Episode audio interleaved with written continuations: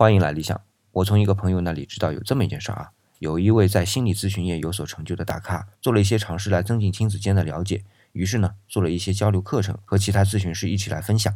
那为了在课程进行当中能够直观的展现他的尝试呢，他就请了一对母子参与到这个课程的交流中。在课程的开展过程当中啊，这位大咖尝试的方法，经过这对母子的实践，的确取得了很好的效果。可是，在这个过程中，一起参与分享的一位咨询师就察觉到，这个孩子在完成了实践之后啊，情绪有些低落，于是就在分享课程的间隙，和这个孩子进行了一次比较简短的交流，暂时释放了一下孩子的负面情绪。但是，其他咨询师以及孩子的母亲都没太把这个事儿当回事儿。当然，课程还是照样继续。我们甚至可以说，这次分享是极其成功的，因为通过某种方法，的确是打开了孩子内心里一些平日被封闭的情绪。但是这个事件中更值得关注的是，我们既然已经用技巧打开了创伤，为什么不进行疗愈呢？哪怕只是在一次讨论技巧的分享会上。